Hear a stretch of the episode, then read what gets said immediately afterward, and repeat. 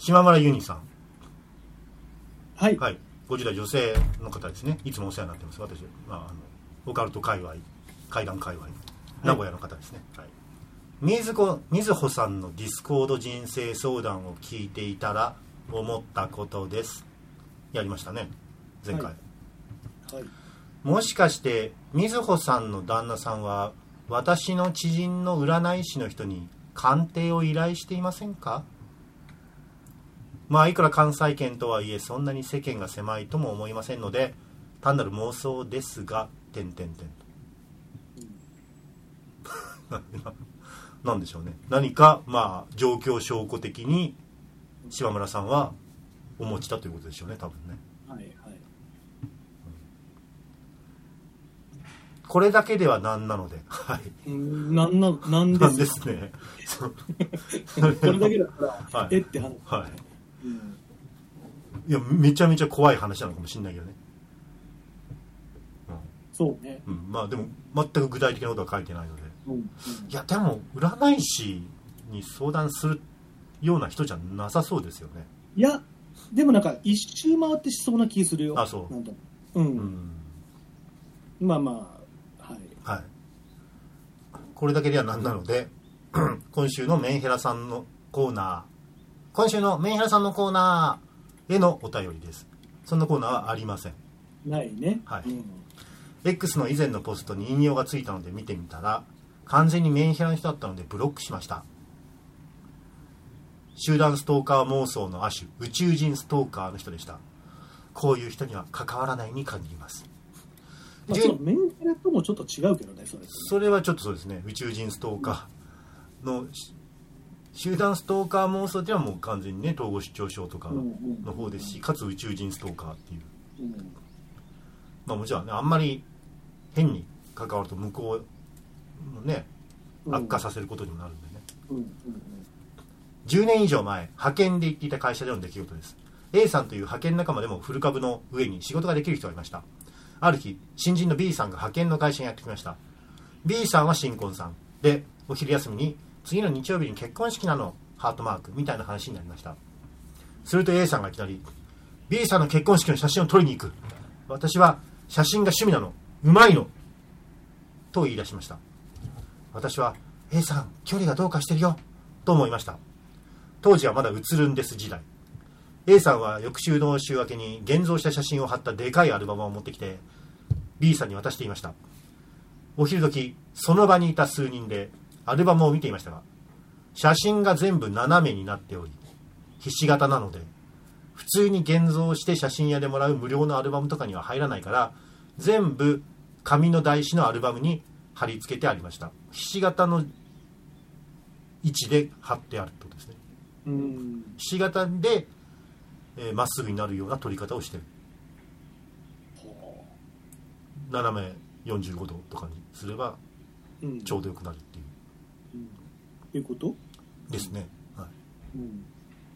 い、でかつ貼り方もちゃんとこう斜めにしてはい。アルバムに貼ってあると。うん。それ見た瞬間 A さんはだいぶ精神を病んでるなと思いました。A さんはそのアルバムを渡して以降派遣先の会社に来なくなりました。いやそれ島村さんたちがドン引きしてるのが伝わっちゃったんじゃないの？それからしばらくして A さんから電話がかかってきました、まあ、おはようとか話をしていたあお茶お茶しようという話になったので、派遣先の近所の喫茶店で会いました。A さんは自分はメンヘラになって派遣を切られたと言い出しました。その時はとりあえずまあ流して聞いて喫茶店という場所柄もあって、まあ、まあ A さんも別にそんなに激高したということもなく淡々と愚痴を聞いた女子会みたいな流れでは終わったんですが、まあ、島村さんはやばさを感じてすぐに派遣担当者に電話しました。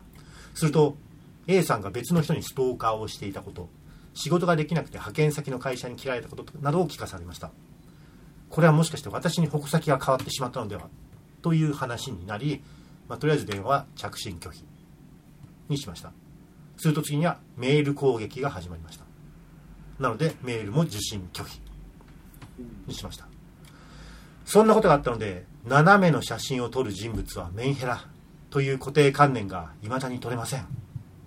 ネット上でもそういう写真を見ると恐怖を思い出しますそういう写真を撮ってる人のアカウントなんか見れませんあれって自分で見てて何とも思わないんでしょうか写真が全部斜めっておかしくないですか一つも水平が撮れてない写真ばっかり上げて、それでもおかしいと思わないから上げてるんでしょうけど、それと同じで、インカメの反転が治ってない写真を上げてる人も、大抵はメンヘラだと思います。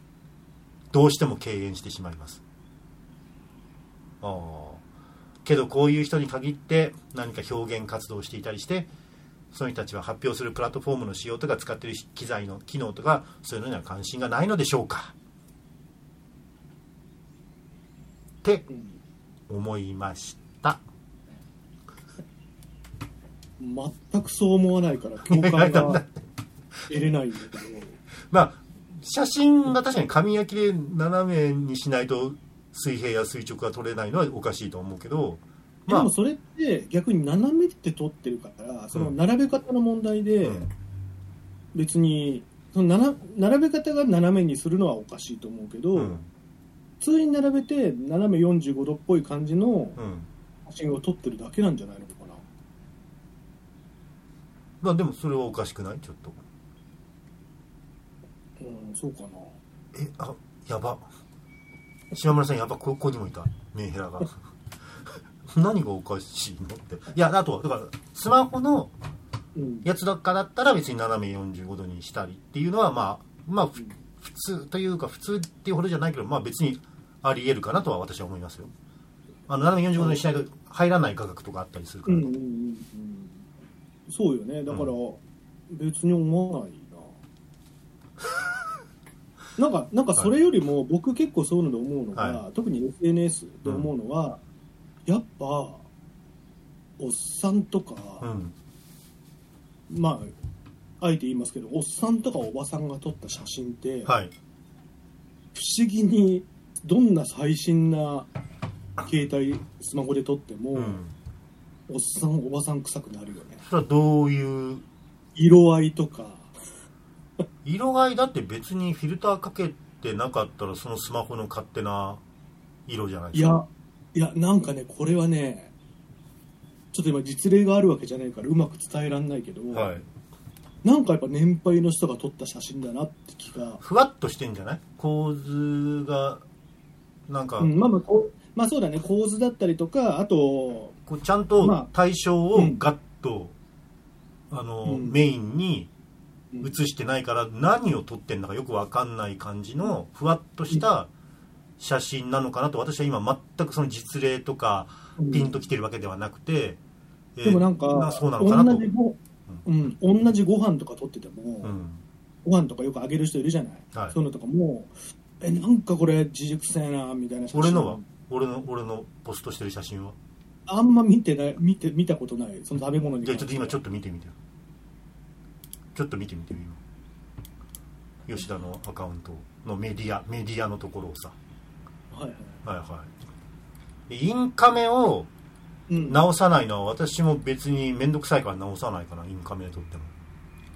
だよね。あのほら大島優子さんがねそれでトラブってましたね「ファックユー」って書いてある。帽子。が、あれは本当は反転したファックユーの帽子をかぶってたのにでインカメだとさらに反転しちゃうから、ファックユーってなってて誰かの卒業のお祝いのコメントとか出してる。あれだったんだよね。うん。でそれに「ファックユー」って書いてあるから うわ女子怖えみたいな感じになってたけどまあまあでもまあ言い訳かもしれないけど反転してるっていうことをよく分かってなくて まあでも反転した「ファックユー」の帽子かぶってるのもちょっとおかしいと思うけどね。まあまあまあはい。これどうですあかーまあまあ今写真見てます、はい。うん。うんどうですか？まあまあいいいいんじゃいいんじゃないですか。お前はなんだ写真家か？お前は写真家なのか？プロなのか？ちょっと待って今ね、いや違う違う違う。あの別にその俺がか俺が考えるはい。おっさん臭い感じとかうん。とはまた違うかな。違う。うんうん。うん、うん、何なんだろうな。まあうん。えでもそのちょっと島村さんが言ってるのはう、ん。うん、あんましあ分かる分かるとはならんな。まあ、インカメのや反転は、まあ、直した方が直さないよりは、うん。どっちかといえばいいとは思うけどね。また手間かかるからな。一瞬、うん。手間って言ってもまあ10秒ぐらいの手間だけど、まあうんそこまでメンヘラ呼ばわりするほどではないっていう、まああのもしそういう写真見たらう、ん、ねあのなんかブロックがお得意そうなのでブロックすればいいんじゃない？そのトゲのある言い方するんですか？えブロックされてんの？いやいやだって何回もブロックしてるじゃん。その今のメールで。着信拒否したり そうだ確かにね、うん。そういう意味そういう意味いやいやまあまあでもまあまあそれはまああの対処の方法としては別にいいことだと思いますけど精神衛生をね保つためにはね。うん別にそれでいいと思いますよ、うん。なんていインですか？あじゃあ似てライミです。ありがとうございます、うん。うん。そうね。だからまあフィルターが逆にかかってないからおじさん臭く見えんじゃない？若い人全部フィルターかけるでしょ興味、うんまあそれもあるのかもしれないね。ううんん。まああとやっぱさフィルターとかあとほらちょっとこうなんつうの？スタンプ的なのうんうん。のそれはそれで使った時のそのスタンプとかのチョイスのセンスもあったりするよね、なんか泣き笑いしてる黄色い顔。をそれとかさ。使うのはどっちなんですか、あでもあれはどっちもじゃんどっちも使うよね。若い人も使うよね。俺ね結構ねブレイキングニュースみたいなやつしてあれおっさん臭いね。あれ地雷な気すんだよね。はいちょっとねはい。ブレイキングニュースは、まあフェイスブックだよね。そういうの見かけるのは、うん。うん。X っていうよりは。またあれどうなのあのわわーいみたいなやつ。わー字で書いて。それ黄色い顔？違う違う違う。わーいっていう字のやつ。わーいって字？わーいひらがなでわーい。違う違う普通にひらがなでうんひらがなでね。あとあの目隠しのところにうん。目隠しをする目的で、うんあの見せられないよって。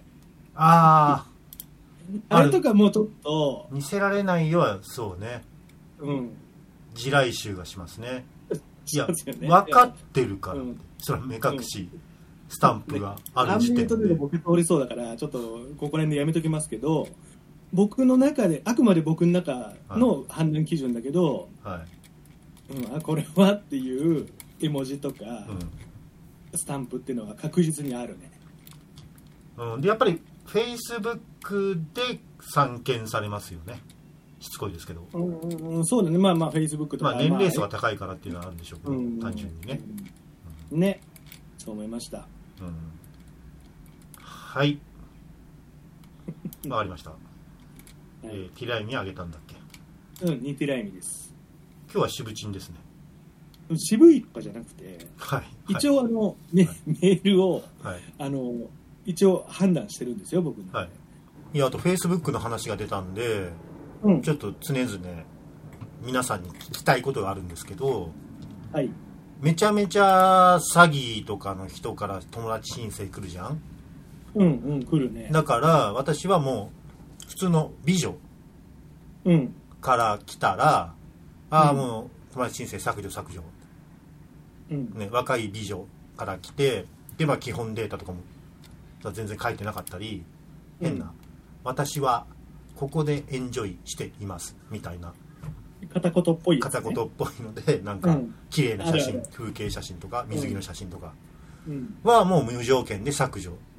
で汚ねえおっさんから来たら無条件でリクエスト承認じゃないですか。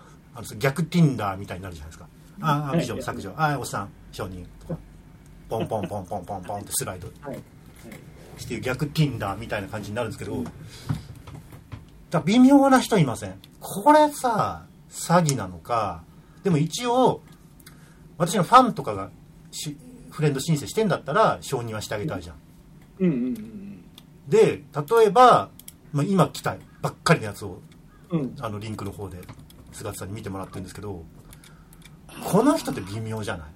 女の人でね。まあ若いってほどではない人で。でちゃんと基本データとかも書いてある、うん。うん、札幌大これ学微妙なとこだな。長野。長野在住。札幌出身。ってちゃんと書いてある、うん。あの普通のさ外国の詐欺のやつはこれすら書いてないけどうん。札幌出身長野在住ってちょっとありえるじゃん。リアリティあるじゃん。うん。ああ、でもこの人はね、僕うん。本物だと思うよ。この人は本物判断本物だけど、うん。多分、うん。こういう、なんつうの、オカルトとかをちょっと、うん。あのーまあ、笑いに転化したりとか、うん。メンヘライエーイみたいな感じよりも、うん。めちゃめちゃビリーバーな人な気がしない。スピリはいチュアル世界とかにめちゃめちゃ入り込んでるタイプのはい。人でもな感じだよね。投稿数が異様に少ないんだよなそれもちょっと。うん。うん。でいやでも本当に普通におばさんとかで承認すると結構ガンガン後から詐欺のやつがああ来る場合もあるんだよね。そううん。おはようなんか「こんにちははじめまして。おはようございます」とか掛け声って、うん。そこにいますか？そこにいる？とかガンガン。あまああこれは詐欺だと思って。ブロックしたんで、ああ俺も見る目がなかったなこれ詐欺だと見抜けなかったって。うん。で今みそのアカウント見てみたらもうこのアカウントはなんかご利用できませんみたいなはい。ふうになったら。誰かが通報してね、うんうん。頭されちゃったんだろうね。うん。うん。普通のおばさんのなんか。うん。だから向こうもだんだん美女だと削除されるから俺今い嫌な言い方してる？し してるけど今、あの、泳がしてた。はい。はい。詐欺側もリアリティのあるおおばさんとかにするようにしてんのかな、まあ、ででもね、でもね、わかるわかる。あの、うん。本当にびで微妙なラインってあるよね、そういうこの。うん。うん。あのー僕の場合は、はい。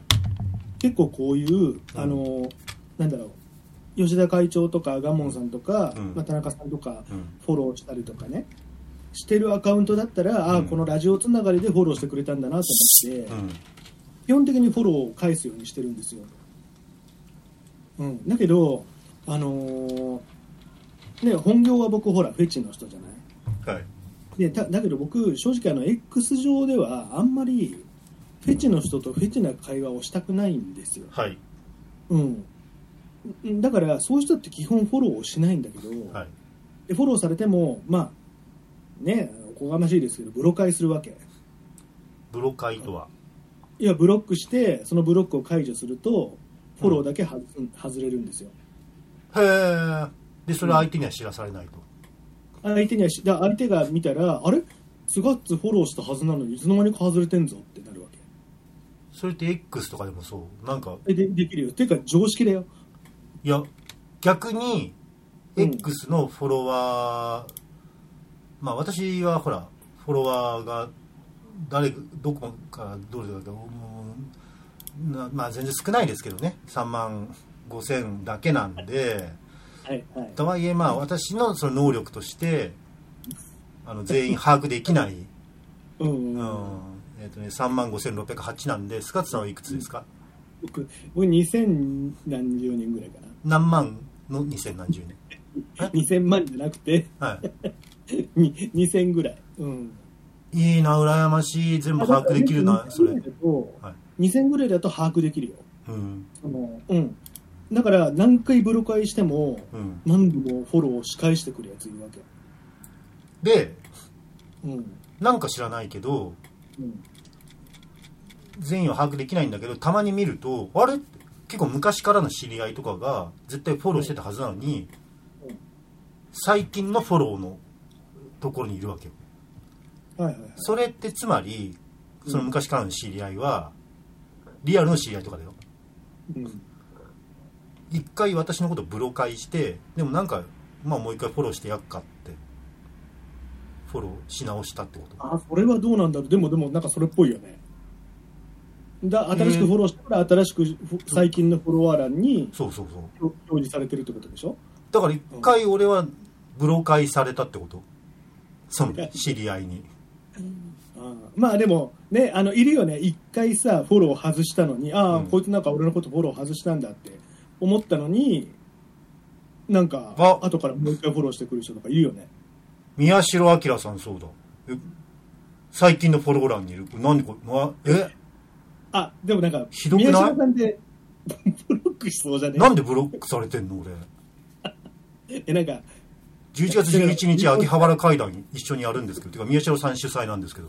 これはちょっと吊るし上げだな。まあだからねあとほらちょっとその時の精神状態とかでうん。自分とリンクしない時にあもうこいついいやと思ってフォロー外すけどあやっぱなんか何やってんだろうこれ下駄さんもいそう。下駄花尾さんも最近のフォロワーでいるぞ。これ何？で違うんじゃないかな。なんかわかんないけど。うんうんムー。あムーじゃない。ケムールとかもいるよ。え？ケムールなんかあじゃあ違うと思いますよ、うん。うん、えじゃあタイムライン的に最近のが上に来てるってわけではないってこと、いやわかんないけど違うよね。今のその感じだとね。ケムールがうん。ブロ会しないだろ。一回一回会長ブロブロックして解除してあやっぱままた。一回ちょっと怒ったことあるからな。その時かな。うん。あでもこれは違うか認証済みのフォロワーを見てるからか。あそうそうそうそう多分それだと思う。うん。フォロワー普通のフォロワーってところを見なきゃいけないのか。なのかなだから、うん。なんか千原誠二さんにフォローされてんだけど、おお政治のとこ公式チャンネル千原誠二さんっていうか、まあ、最近会談やってるからね千原誠二さん。ああそうなんだ。そういうつながりでしょうね、はい。ねだから、うん。まあ、でも何回ブロ会してもさ本当こう、うん。フォロー返してくる人ってさあそうです。そのパターンもあるわけか。本当嫌だよね。そう。あの僕最近さ悪気はなさそうだけどねそれ。そう。だからそうなんだけど、うん。なんかちょっと言い方悪いんだけど、うん。なんか性癖全開のアカウントの人をフォローししお互いフォローしちゃうと、うん。タイムラインにそれが出てきて俺嫌なんだよね。はい。うん。はい。でなんかその人の場合はなんか眼鏡かけた、あのー配信の女の子たちに、うん。延々に壁打ちで返事を出してるの。体気をつけろよ。ちょっと眼鏡かけた女の子ってたくさんいるじゃん。だからもう無数に、別に AV 女優とかではなくタレントさんとかでもなくうん。ただ眼鏡をかけた女性と女子高生女子高生とかね。把握できるアカウントだとってこと。そうそう。にうん。無数になんか寒くなってきたね。体気をつけろよ。眼鏡曇っちゃうね。ドリフじゃん。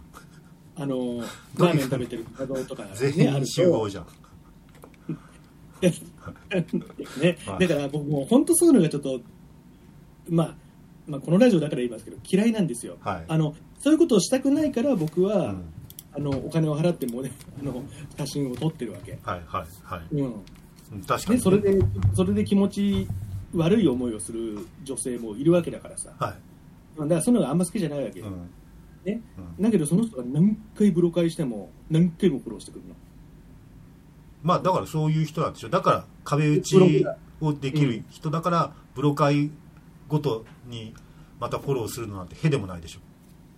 そうだからね、あのーなんかバイオグラフィーみたいなのがフォローされると表示されるじゃん、こういう人ですよみたいな、うん。うんなんか広島カープファンですみたいな。それは別にいいじゃん。趣味はお散歩ですみたいな。あうんその意外と普通。言うわけ。意外と普通だなでもなんか、うん、なんかよるべない感じするようなでも。ま あいやいや そのでその何回もブロ会してもうちょっとお互いのやり取りのゲームみたいな。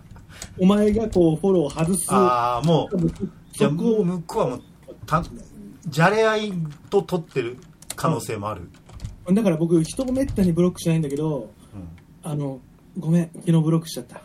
あの。ああ うんそう思いました。FM 横浜 NBC ラジオ癒しのサプリ DJ 中村弥生の非公式アンバサダーとは俺様のことだ。みんなそこんとこよろしくガオガオ突然出てくるのやめてくれる？好きだからな。好きだからなんですけどね。ねサボってライオンのサボまでカタカナなんだよね。そうです。そういいよねで小さい「つ」ってこの場合まあひらがなの方が正解か。うんまあ小さい「まあそうつ」がカタカナうんそういいのか、うん。う。んうん。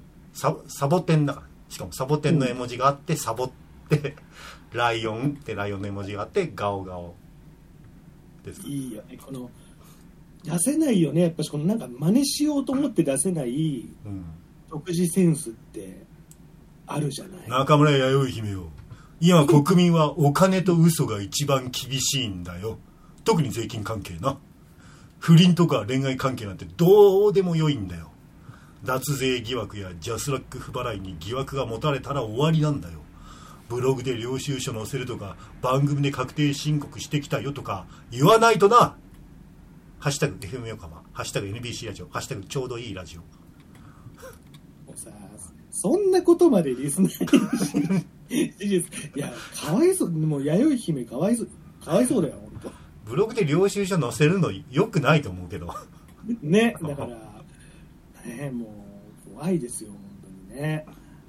大丈夫だよ。FM 横浜で丸10年番組やってる中村弥生も FM 横浜ファミリーに入れてないし。あそうなの？他の DJ アーティスト番組イベント全くつながってないから。蚊帳の外じゃなくて蚊帳の中にすら入れない中村弥生姫。理由はなリスナーを敵に回すから。リスナーを裏切るから。ハッシュタグ NBC ラジオ。ハッシュタグ FM 横浜。まあでも私仲間だと思ってますけどね。ガオガオさんも俺はもう中村弥生姫をずっと応援します。そっか。じゃあ2人派閥が分かれちゃったな。これある日突然さ、はい。番組ででも言いそうだよね。ああ弥生姫がね。長年にわたって私を苦しめてきた 人物を開示請求しました。わーって言いそうだよね。わあアカウント名はまあさすがにここじゃ言えないか。あサブから言えないバッテンマーク来ちゃってますので言わないですけどあのサボテンとライオンが好きな方かな。あ危ない危ない。おっとおっとこれ以上は NGNG うんね、もうもっと本当癒しだけを届けてほしいよと、ね、今時吉本バナナ読んでますからね。いやいや。もういやいや。今今のっていうよりはキッチンとかをってこと？いやなんか今の作品かどうかわかんないけど、うん。最近本読みましたって言って、ででも本のタイトルが忘れちゃったんですって言ってちょっとバタクルームから笑いが来る感じだったんだけど、はい。はい僕分けに思い出しましたから言いますねって言って、そして吉本バナナさんのなんとかですって言って。ああ。っうん、うん、て思いました。多分次俵町あたり読むと思うけどだんだん逆行してない？それ。あと林真理子さんも好き。ああまあスタンダードといえばスタンダードまあでも年齢的に実はその辺。うんあまあまあそうなんでしょうねきっとね、うんうん。すごいあの軽快に読めて、はい。ペラペラって読めますって。それ褒めてんのかな？と そうね。そうですね。思うん。そんなラジオです。はい最近え菅田さんはどうなんですか？映画とか本とか。ああの映画さ、うん。あの見ましたよ。あの僕の嫌いなうん。新宿武蔵野間で。あの嫌いだったっけ？あのこなんか狭いよね。狭いっていうかほらまあしょうがないよね。ビルの。客席がフラット。ビルのテナントだからね、うん、すり鉢状になってないから、はすごい前の人の頭で見えないこまあまあ。とすごい多い、はい。うんまあでも雰囲気はいいと思う。あとあの喫煙所があるしねちゃんと。ああなるほ立派な喫煙所があるんですど、よ。うんうん、だからまあ混んでる時に行くとちょっと嫌だなって思うことはあるけどうん、でそこでやってるあのね Sick of My Li- Myself、Sick of Myself 4うん、病気私の病気。私自身の病気、うん、はい。見てきたんです、はいはい。うん、でこれあの新宿武蔵野間でうん2回鑑賞しました。お歌丸さん。歌丸的なね、はい。嘘です。1回しか見てないですあけど。そうですか。はい。あのーいやよかった。あのよかったよ。まあ名前からしてやっぱりメンヘラ映画なんですか？うん。うんう。んあの予告見た時点であこれぜえちょっと待ってこれ。みたいな感じでそ見たかったんだよね。う、うん、うん。あらすじは？でえっとねえっとまあ男女がいるんですよ。はい。でまあ男の方はなんかなんていうのかなこれも現代アートみたいな人で。はい。でお店に置いてあるソファーとか、うん。そういうものをぬ勝手に盗んでそれをアートに仕立て上げるっていう創作活動をしてる人なの。はいはいはあと盗むこと自体もなんか表現活動だそういなるほど。はうん、でなんかまあそんな感じなんだけどだんだんそれが売れてくるわけですよ、雑誌のインタビュー受けたりとか、う。ん、で、まあ、それに付き合ってる、まあ、主人公の女の子はううん。それが悔しいというか。なるほど。おんわ女の子の方も女の子の方でちょっとアーティスト志向な。アーティスト志向なんだよね。うん。で、まあ、そうなんだだけど結局そのうん。彼のそういうねギャラリーの成功のパーティーとか行っても、うん自分は面白いこと言ってるつもりなのにうん。結構滑ってんだよね。なるほど。でちなみにこれうん。スウェーデン映画ですか、ノルウェースウェーデンデンマークフランス。そうですね、うん。制作、まあまあ北欧映画ですかね。うん、はい。で結構その中の特徴としてやっぱり、あのーえこのじゃあ食事今からこう食事を出すんですけど、うん。あのーアレルギーある人いますかってお店の人が聞くわけ、うんうん。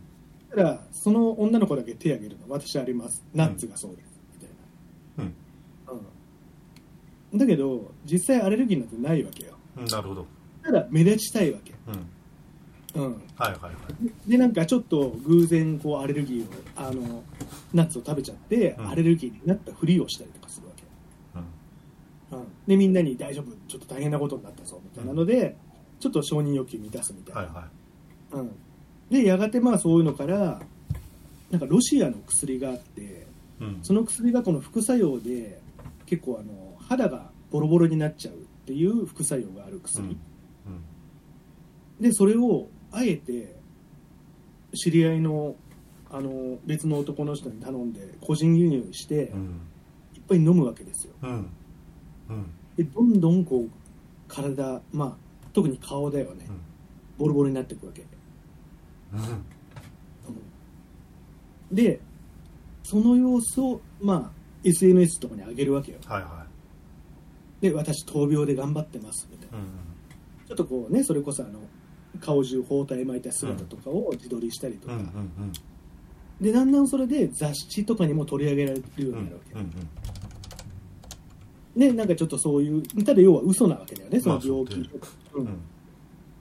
でそういう女の人の末路は？っていう話なんだけど、はいはい。い、やよくまああのねしょうちょっとね SNS の描写もっと欲しかったんだけど、うん。うん。SNS というよりは雑誌で取り上げあ流れに。ーちょっとオールドメディア寄りになっちゃってるう。ん。そう、うんうん。だからねただやっぱし。一瞬ごめんなさい。あすいません今ちょっとヤマトが来たんで宅配便を。この時間来るよね。この時間よく来るからね。あの朝ちょうど来る時間帯になって。あそういうラジオですかうんちはあ来ました来ました。竹書房から延長回記録のの様のたたり。新しい新刊のやつが来ました。はい。うん。おお、はい。い、いじゃない。かっこいいそれ、うん。あ田中さんの神戸会談も新亭で金亭で来まへしえあそれも出すんだ。田中さんも出すんだ。へえかっこいいっすそれも。表紙がね。た 中華街みたいな あとあれか。金龍がかなんだっけ？ポートタワーだっけ？なんか。うんうん、うんうん、なんかちょっと怪獣映画みたいだなそれ。ああちょっとそれをやってんのかもね。意識してんのかもね、ちょっとね。うん。ね。はい。いやいやそれでね、はい。まあまあそういう話なんですけれども、あのーやっぱさまあ僕はこのほらいろいろ体に障害のある人とか通らせてもらったりとかしてるんで、はいあのーなんかね身につまされることがすごい多くて。うーんとそれはとそういう女の子の方とかであるあるだなとかいうことが、まあだからね、まあ、あるあるっていうとあれだし、あのよくないんだけれども、やっぱりさいろんなそういうまあ、あの人を常に見てるわけですよ、だしまあそのね出演するってことは少なからず承認欲求があるうん。子たち、でね。そう。でねうちに出てくれる子たちはみんな全然そうじゃないから、これちょっとうん。ちゃんと言っとかないと、はい。あのあれなんで、うん。ただやっぱりそういうのを探してる過程の中で、うん。まあね0.0001%ぐらいなんだけど他の人はみんなちゃんとしてますよ。だけど、0.0001%ぐらいは めっちゃ分母がでかいな。何万人。親？はい。親っていうのやっはい。はいぱあるのよ、はい。うん、ですごいそれをなんかね、う映像化させられた気がしてうん。すごいゾワゾワするっていうかなんかねこのいいいい映画でしたしきっと僕もこういう人がいたらで出たいですって言ってきたらう、ん。喜んでいくだろうなと思って見てたわけ、うん、ほうほうほでなおかつ、うん。なおかつその、ね、そういう承認欲求、うん。まあそれは女性の承認欲求として描かれてるけど、うん。なんかさやっぱ自分が特別で目立ちたいみたいなうん。感じが表現されてるから、あうん。これは僕も気をつけなきゃいかんななんて思いながら見てたわけよ。そうですよ。別にこうねそんな主人公と全く同じ、うん人間そこまで言っている人は少ないでしょうけどこの要素は少なからずそうある誰にでもあるわけだからうん。もちろん私たちにもあるし、うんまあ、そうだからむしその要素としてはちょっとはね、うん。そうだからむしろ自分のこととしてね、うん。中盤以降はちょっと見てたんだけれども、うん。あのそう思って見てったらさ、うん。後半ぐらいで、うん。その子が、まあえーその子がねあのやっぱりそういうなんだっけノルウェーだっけ？そこノルウェーかスウェーデン、うん。まあノルウェーなのかな？ノルウェーが一番上に来てるってことは、でなんかそこのうん。あのね障害を持った人だけを集める、うん。個性的な体の人だけを集めるうん、モデル事務所に所属するんですよ。それがまあそんなに出てこないんだけど、うんあの目が完全に見えないあの白状ついてる女性と、はい。あとあの何？片腕がちょっと形成不全ですごい短い人、はい。でも実際の人だと思うんだけど、まああそうね、うん。うん、その人とあとその女の人。はいでなんか出てくるわけはい。おおそうなんだって思いながら見てたら、うん。あのねまあ、その子が途中からちょっとこう夢とうつつがないまぜになってくるんだけど、うん。なんか妄想のシーンみたいのですごい売れっ子に自分がなってる。その障害者モデルとして売れっ子になってるような妄想を見るわけよ。うん。でその時になんかねもうだからもうう自分は売れっ子だから彼氏とかともちょっと邪険に扱えるぐらいなはい。存在になってる。妄想の中だと、でちょっと今度会ってくれよって言った時に、セリフの中で「いや来週は東京で撮影だから無理よ」って言うわけ。うん。そしたらその彼氏が「いや君は僕のミューズなんだから ちゃんとなんかなんとかしてくれ」みたいなこと言った時に、うん。なんかさ一瞬さちょっと怖くなるんだよねなんかこのうん でも結局ななんで怖いなんで怖いの？いやなんとなくなんとなくえなんかやめようかこれ。何が怖いんですか？えスガッツフィルムに出演するっていうことを匂わせてるっていう。だからなんかまあそうは言わないけどなんかちょっとリンクしてくるわけ自分と。もちろん作り手はそうとは思ってないよ。だけどまあ自分はたまたまこういう仕事やってるしあと当日その日にうん実際障害のあることをその後うんうん。飲みに行く約束してた飲みに行くんかい。はい。うん。はいうん。打ち合わせね、はい。うん、でそういうのもあってなんかさ夢とうつつがないまぜになってる話の中でそれが自分と侵食してくるみたいな感じ。もうあなただけじゃん。それ。その設定でギョッとするのは、でもでも逆にそう思ってる自分が承認欲求なんだなと思ってなるほど。これ俺のそれがえスワッツフィルムのファンなんだ監督はだからそうだからやばいやつだとそう思うじゃん。はい。思うしえこいつ俺のこと知それこそさっきの中村弥生じゃないけど、はい。俺俺のこと知ってんじゃね？えこいつみたいに。あの菅さん誤解されてたね。らリスナーの方も誤解されてたらうん。怖いんですけどマジでレジのおばさんは俺にテレビ出てきた人ですよってマジで言ってきた。の会長,、うん、会長はそれは本当だと思うよだけどそれを何今遠回しに注意しようとしたんじゃなくて。違う違う違う違う違う。それ妄想だよって。空想だよって。ねあの筋肉症状体の歌みたいなね今言い方しましたけど、はい。あのね、だから自分自身もちょっと安全圏から見てたら、うん。そのたまたまリンクする要素をこう言われただけではいはい。ちょっとちょっとなんか俺に侵食してきた感覚がしたんだけど、うん。その感覚自体が俺の承認欲求を逆に見せつけられた気がして、まあでも感覚がパッと自然と湧き上がるのは別にいいんじゃないの？それまでも困りなくていいと思うけど。うん。でもなんかやっぱし僕はあんましある時からうん。自分のこの承認欲求とか、うん。まあ、特にね年を取ってからの承認欲求。うん。ってやっぱしあんまり綺麗なものではないなって思ってるから。いやそれを外に発露するかどうかです。そのね、うん。あの感情がパッと湧くのは別にどどうでもよくてうん。湧こうが湧く前でもなんかかすごいそれを動機にして行動に移しちゃったらダメだ,、だ最悪青葉みたいになるわけじゃん。あの京アニの。そうそうそうだそうだね、うん。そうだからすごい自分の中で気は気恥ずかしくなっちゃってうん。あのねなんか忘れられない映画になるなってその瞬間に結構思ったねなるほどね。うん、だからまあ 本当にごく私的な自分だけの感想なんだけど、はい。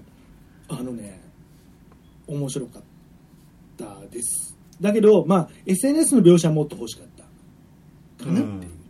うん、うん、なぜかねオールドメディアの方に。まあでもそっちは映画としては描きやすいからかな。うん、でもねほら予算的にもさあんま多くないとは思うけど、うん。予算多くない映画がうん。規模のでかいようなふりをするにはうんうん。無数の SNS の画面を映すってよくあるじゃない。はいはいそれやればよかったのになって思ったりはすごいしたんだけど、うん、そう。だけどなんかまあきっと監督意地悪な人なんだろうなって思いながら。だってアリアスターに見出されたとか書いてありますよ。そうそうそうそうそう。ね次ややべえやつら。新作がやっぱ A24 で来るみたいだから。ニコラス・ケイジ主演でね。うん、アリアスタープロデュュースで。意地悪そうだよね。意地悪そうだね。でもまあもうもうなんかニコラス・ケイジが出ると怖くなくなるっていう効果があるからね。それはまあ、もう怖くないよね。何をどうしようが。うん、まあでもね 真似してんのね今ね。まあちょっとこれが最後の怖かったようですね。8ミリね。8ミリ、8ミリのスナップフィルムを見た時のニコラス・ケイジ。はい、まあでも、あの自分自身のそういうのもちょっと見せつけられたし、あとやっぱし、まあ、SNS とかねいろいろ見てても、お前この女っぽいぞっていう 人はいるからさ。まあでもそういう人まはきっと見ないんのだよ、まあまあでもいい,、いいと思いますけど私は承認欲求うん。をね持って頑張ってるうんことは何もしてないやつらよりははるかにマシですから、まあまあまあ確かにそれはそうそれはそう。えね。だからまあそうやっていろんなこと考えたんでね、うあのよければ見るといいかもしれないです。えはい。なんかさ犬助けるシーンあの犬に噛まれた人をうん。が助けを求めてきて勤めてるカフェに。うん。冒頭でね。うん。でそれを助けるシーンがあるんですよ。うん。で、まあ、警察にもなんか褒められたりとかするんだけど、うんその後でカフェとかで友達にそのこと話すときにうん。全然警察はそんなこと言ってなかったのに、うん。あなたが助けなかったら死んだって言われてたわみたいな、うん。その人は死んだって言われてたよ、うんみたいな。でだからとっさに体が動いてみたいなさ、うんうんあいい自分含めてそういうこと言いがちじゃん。このなんか自分をよく見せるために、まあまあはい。ちょっと話盛るみたいなさ、はいはいはい。うん、なんか全編にわたってそういう痛々しさがあってあうん、なんか気恥ずかしい、ー。あえー共感性周知が。うんうんうんそううん、あとね外国の人もそうなんだなと思って、そうだね。うん、うんそうだね。私たちはまあでもこんなネットラジオをやっていること自体がさこれまでお金稼げてたらいいよ1円でも。5000円ぐらいでもさ。うん。うん。これこそその監督から見たらやっべえこいつらって感じじゃないですか。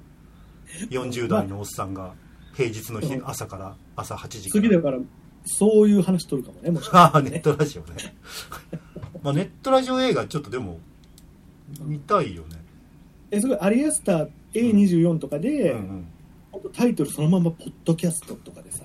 ありそうだよね。まあまああのありそうでまあまあそれ系の映画たくさんあるけどね。カムとか、ああそうなんだ、うん。まあポッドキャストはないけどまだ、うんうん、まあ絵的に見栄えしないからだろうけど。動画配信との映画はあるけどね、まあ、ただだったらねその主人公は多分それでねたくさんバズってお金も儲かりたいっていうのが主人公だろうからその対比としてねうん日本の片隅でお金1円も儲からないしリスナーも40人ぐらいしか聞いてないのに15年ぐらいうんネットラジオを続けてる40代のおっさんがいるっていう対比として出すとこれだから立体的な物語になるんじゃないですか？う んそうですね。はい。はい、アリアスターさんにね。うん。打診してみましょうかなんか見ました？映画。いやまあ見てないです。あ本当？に、はい。うん、えでもなんか結構これからいいのいっぱいあるよね。ほうあ例えば。まあ俺的にか。うん例えば。ゴジゴジラとかさ。ああゴジラあれ大丈夫なんですか？いやあれいいんじゃない？あそう。あっていうかあの結構それこそうん。歌丸の悪影響で、うん山崎隆うんうん山崎隆ってだけでなんか脊髄反射でうん。なんかもうけなしていいものみたいうんうんうなんさ、うん。風潮ってめちゃめちゃあるよね。まあ X とかだとね。うん、うん。そうそう X とかだとね SNS とかで、だけどあの「オールウェイズ」の何作目かで、うん。冒頭で夢落ちでゴジラのシーンがあるんですよ。ゴジラに街が襲われてうんうわーって思ったら夢だったみたいなシーンがあるんだよね、でその時からえゴジラ絶対この人撮ればいいのにって自分思ってたの。へえうん。うん。だからその人が実際本当撮るわけだからうん。僕結構期待してますよ。うんうんうんでまあまあちょっと現代で見たかったなって気はするけどね正直ねああまあでもやっぱりそこら辺はオールウェイズ的うなんまあまあそうだ得意分野なんだろうねきっとそういう、うんうんまあ、せっかくねあの街並みのノウハウとかもあるんでしょから。そううそうそうそうそう。だからだとは思うけど、うん。まあでもなんか全力でゴジラが結構人を殺しに来てる感じ。うんうんうんうん。は、うん、とってもいいと思う。でもそれで言ったらもう今は無理なんだけどうん。西武園遊園地のゴジラ・ザ・ライドはめちゃくちゃ良かったよ。あそう。なんだ。めちゃくちゃ良かった。それなんか言ってたよね僕に LINE でね。そう。うん。思わず。あの普段は仕事の LINE しかしないのにまあ、あとラジオ。ラジオいつもやりますかってはいはい。いう LINE しかしないのうに、その時だけ初めてプライベートの LINE を送ってきたよね。15年付き合っててね。まあそれだけちょっとねまあやっぱり菅津さんじゃないですか適任なのは。やっぱりゴジラとかね、特撮好きですから。うんうんだからいや行ってんのかなと思って。行った人とちょっと話題を共有したかったのに行ってなかっうん。うん言ってない言ってない、うん、あれは何？そのライドもの？こう動くわけ？席とかが。た席は動かない。ああまあ動くっては、まあ、動くっていうかその場ではうん。上に行ったり下行ったりふわーってなったりとか、えー、あの吊るされてる状態でね。椅子が吊るされてる状態で、え？あそうなんだ。最近そういうあのアトラクションディズニーランドでもあるじゃんソアリンとか。ああ言ってないからわかんない。ソアリンを例に出すのが一番あの分かりやすい僕はスターツアーズを例に出して言ったのよ。スターツアーズはそうだねその場でライド系っつっても動かないじゃないですか。あの席だけが動いてうん。動いてる画像とリンクさせて動いてるように見える。あそうそう。あれの進化系。うん。で360度スクリーンみたいなものね360度じゃないのかもしれないけど270度ぐらいなのかもしれないけど、うんで、えー空中に行くんです。グイーンって、まあ、クレーンみたいなので、椅子が、まあうん、5人乗りとかかな、うん。一つのやつが。でそれがかける10個ぐらいあって、うん。でだからもっと立体的な動きができるわけですよ。スターツアーズって今乗ると意外としょぼいじゃん。子供の頃乗った時すげえと思ったけど、思ったよねすごいね。うん。全然ガタンガタンガタンって。なるだけじゃん今。うん大人になってから乗ってみると、あれがもっと複複雑でダイナミックな動きが、ああそうなんだ。できるじゃあソアリン。そうん。うん。でソアリンっていうのはあの世界をじゃあ旅しましょうっていうことになってこう空を飛んだ状態でいろんな世界のあの、うん。サバンナとかだったりね。うんうん。あの北極みたいなところとか東京とか、うん。を空でバーウワンウィーンドワーって。あそういうやつなんだあれ。でちょっとフうん。ァサってその雪の山のうん。エベレストかなんか知らないけど、ねうん。ちょっとファサってかすっててうん行ってるみたいなうん感じよ。だからまあまあちょっと高所恐怖症の人とかね俺は怖かったりするんだけど。でもまあ動きとしてはそういう感じなんだけどそれをめちゃくちゃ激しくしたのがえ。ー、ゴジラ・ザ・ライド。でもうネタバレも何もないとかもうやってないから、まあ、うんいつかまた復活する可能性はあると思うけど言うけどまず、まあ、あれもさ西武園遊園地もなんか三丁目の夕日的な感じでうんうん。昭和レトロみたいなのに一回生まれ変わったじゃん。経営がちょっと困難になった時に、うん。うん。名前ですけど誰かさんっていう人のプロデュースで。うん。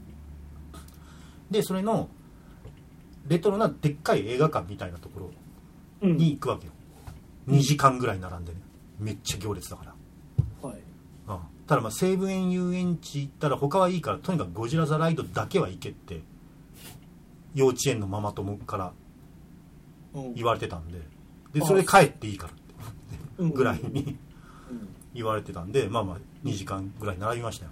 ででっかい映画館で映画を見に行きますよっていう設定なわけ。ようんなるほどね。いいねいいね。うん。であじゃああのよようやく自分たちの番が来ました。じゃあ別室に行きます。この数十人ぐらい。30人とかうん。50人ぐらいはうん。別室に行くとでじゃあこれから映画が始まりますみたいな案内があの劇場に案内しますっていう案内があった時になんかすごいうーみたいなサイレンが鳴ってで振動みたいなガタダーンみたいな音が鳴ってそれまだ乗ってないよあの椅子には、まあ、みんな立ってる状態ね普通に別室で、あのだからホーンテッドマンションの椅子乗る前みたいな感じよ。はいはいはい。これ伝わってる？それはわかるそれはわかる。うん。で大変だみたいな感じでゴジラが今上陸してきたと東京湾からだからちょっとみんなで避難しなきゃいけないっていうのを自衛隊の人が来てうん。説明するわけ。え最高じゃん。最高じゃん。うん。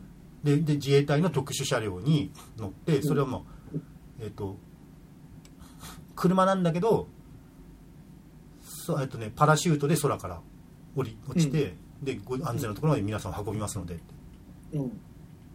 いうことになってみんながそれぞれ車両に乗せられるっていう設定なわけ。えめちゃめちゃいいじゃでんうん。えーまあ初め飛行機でバーってでそこからパラシュートで車が、まあ、あ安全なところまでうん。落とすっていう作戦なんだけどまあもう予想がついてる通りゴジラに邪魔されるわけだよね。うん。だからもうゴジラの肩の上にドーンって乗っかったりとかしちゃって。はいはいはいはいでも車だからピーンってゴジラの体を走ったりとかして、うん。でまたバーンって弾き飛ばされてまたまた宙に行くんだけどパラシュートからふわってなるんだけどうん。そこにキングギドラが来ちゃうんだよね、はいあれかっこいいよね見たけど画像。はい。うん。でキングギドラの背中にもの乗りたくないのに乗っちゃったりとか。うわしてでまあゴジラは別にいいもんでも悪いもんでもないから。ーうんうんうん。でもキングギドラ来ちゃったからキングギドラと戦うわけよ。はい。怪獣の本能として。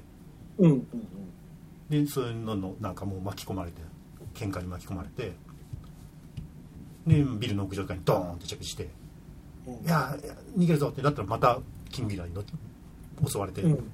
空に舞い上がっちゃったりとかっていうだからめちゃめちゃ激しいソアリンに比べたら。はあ。それはの乗りた見たかったね。うん。時間的に15分ぐらい？そうねうん。うん、ただ俺は結構目つぶってたからいろいろ分かってないところがあるかもしれないけど。怖い怖い。から怖すぎるから。娘は全然大丈夫だったんだけど。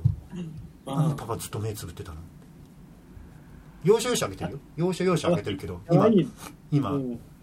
今どこにいるのかなっていうのをチラッと見て、あこっかってまた目つぶったりとかしてたんだけどまあまあまあだこれも言っちゃうけどまあまあ分かる別に言っちゃうネタバレも何もないけど、まあ、もちろんゴジラがあ勝つわけよ。うんうんでキングギドラやっつけたってああでその時はもう地面に降りられてるから、うん。あ本部に向かおうってわーって言ったらドーンって横からキングギドラの、えー首が一匹だけ生きててうん。目の前に現れてあやべえ殺されるってなったらぐちゃってゴジラがそのキングギドラの首を踏んづけはいはいはいはいるんだけどでもゴジラも別に味方じゃないじゃん。うん。うんだからもう目の前に完全にゴジラがこっちロックオンしたっうんていう状態で終わるわけよ、え？うん絶対絶命の状態で終わる。はいはいはいであこれも俺はいい演出だなと思ったのがうん。その椅子に乗る前車に乗る前の映画館にいる時からうん。そのあの椅子に乗って車に乗っててやってる時は、まあ、ずっとアナウンスとかあるわけようん。あの自衛隊の人からのこれでこうなってこうなってこうなった。あじゃあこうしようこうしようみたいな通信みたいな設定としてね。うん。でずっとひっきりなしにいろいろ喋ったりするんだけどうん一回もゴジラって名前は出てこない。はいはいはいはい。その間ずっと。うん。で最後の最後にゴジラが目の前にドーンってきてやべえロックオンされたってところでうん。初めてゴジラあれはゴジラだみたいな。あいいじゃん。最高じゃんでパッと終わるわけ。けれんけれんみあるね。そうそうそう。うん。へえそでれそれ行きたかったな。でしかもそれはまた別のオプションとしてオプションっていうか別の催しとして、うん。あのまあリアル脱出ゲームのあの発展版みたいな変化版みたいなやつなんだけど、いろんなあの西武園遊園地の中にいろんなものが隠してあってうん。でそれを見つけて謎を解いていくみたいな謎解きゲームのやつがあるんだけど、うん。それが自衛隊の無線を聞いて、まあ、パズルとかやったりして謎を解いて、うんあの変などっかにか鍵のねあのナンバーの、うん。とかを解いてうん。扉を開けたりとかうん。やる謎解きゲームがあるんだけどそれの設定がだからそこで逃げ遅れたゴジラ・ザ・ライドに逃げ遅れた人たちを救出するっていう目的なのよおいいじゃん。多分。えすごいなんか、多分ね。俺はそれ横で見ててそう思っただけなんだけど。うん、えでもなんかすごいあれだね。そのなんつうの？没入感全振りだよね。そう。うん。だからソアリンより全然こっちの上だと思なんかあのその後ウルトラマンザライドそうなんだよ。だからウルトラマンザになっちゃってもうゴジラ・ザ・ライドが、うん。あー終わったのかまたやるのか知らんけどあれさだそういうさアトラクションものの映像ってうん。本当にねそのい見れるように何かしてほしいよね。資料としてよね。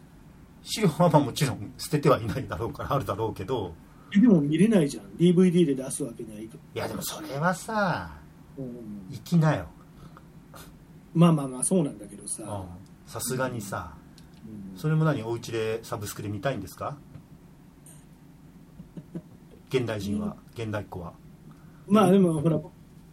クエスト3買ったから。ああ。いやでもさえそんな椅子つらす財力とかあるの？椅子をクレーンでつらしつって動きを再現する。財力ないでしょ？敷地もないでしょ？だからウルトラマン・ザ・ライドもうん。行きたいんだけど、まあ、行こうとは思ってます。ただ、うん。ちょっとあれなのかやっぱさほらウルトラマンは完全に味方じゃんまあね。だからそこの、まあ、また違う面白さを出してくるのか素直にやったらゴジラの方が面白いじゃん。まあでも分かんない。その今のその感じ聞いてると、多分特撮好きな人が作ってるから、はい、あのウルトラマンも結構ね23話までうん、あの味方認定しない話が結構多いのよ。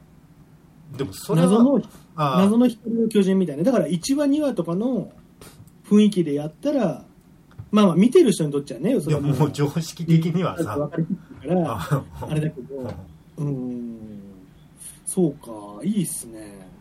ウルトラマン来たら安心しちゃうっていう風になっちゃうじゃん、うん。うん、だからそこでゴジラの時よりはハードルが上がっちゃうと思うんだよね。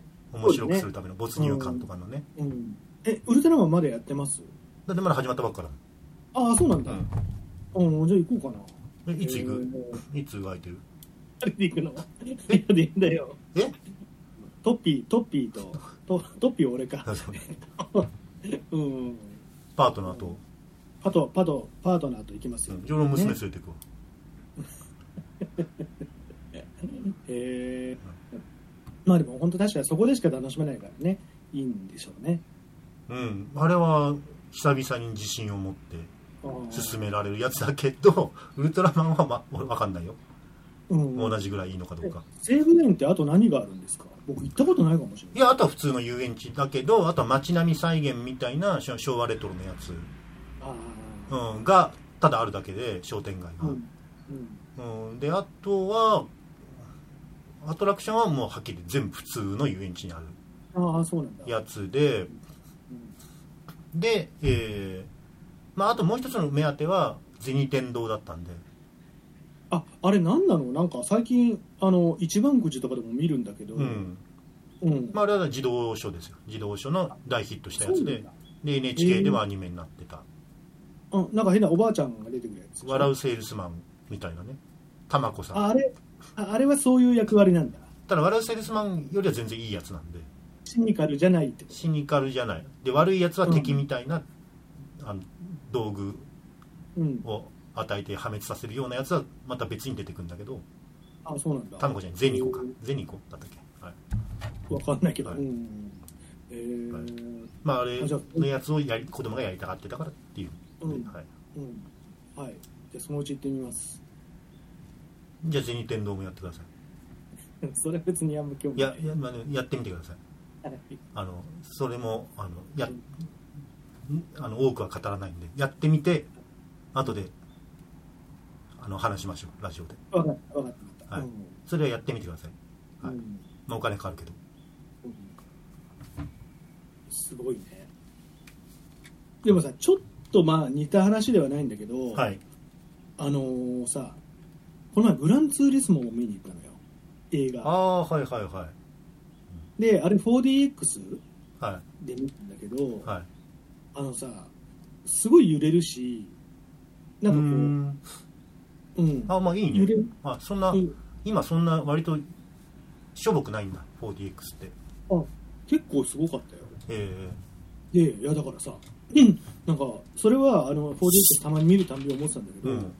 あの振動とかあとシュッて風が来たりとかあれ含めて映画の制作者側で作ってるのかな。そうじゃない？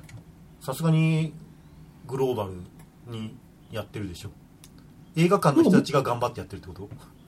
いやだからそのプログラミングをしてる人うんの仕事ってちょっと誰か取り上げてほしいよ。そうですね、なんかすごい思いすごい今回はね、うん。あのカメラワークが変わったりとかした時のなんかエンジン音とかで揺れるわけなんだけどあちゃんとカメラワーク変わるとエンジン音のなんか振動の位置が変わったりするんだよだからあこれ相当こだわってんなみたいな思ってさ。あうん。うん。でねなんかそれ込みの映画かなって気もしたから。うん特にそのグランツーリスモはね。だからあなんかここでしか体験で今やってる時しか体験できないんだな。確かにそうだ、まあ、たまにリバイバルすることはあるけどね、特別上映みたいな、うん。でもそうかそれでいいくら？あ3000ぐらい。まあでも、うん。ねうん。ディズニーランドみたいなやつに乗るとしたらプラス1200円と、ね、考えたらアトラクション代としては安いよね。そう。いやだからなんかねあのそのなんていううん。役職か知らないけど、うん。バイブバイブレーターアーティストみたいなさ仕事の人がきっといるまあわけバイブレーションだけではないですけど、まあ、普通に 4DX プログラマーとかそういうことだと思う。ョンスメルみたいなさ。4DX デザイナーとかだと思うけど、うん、いるんでしょうね、はいはい。だからその仕事本当ちょっと NHK とかで特集してほしいなと思ってさ。バイブデザイナー、ね、バイブアーティストの、そう思いました、うん。本当に、ね。そしたら6でなしこさんとか来るかもしれないけどね。うっかり間違えて。違う方違う方のね、うん、しかもあっちマンコだからね。チンコじゃバイブじゃなくてね。はい。はい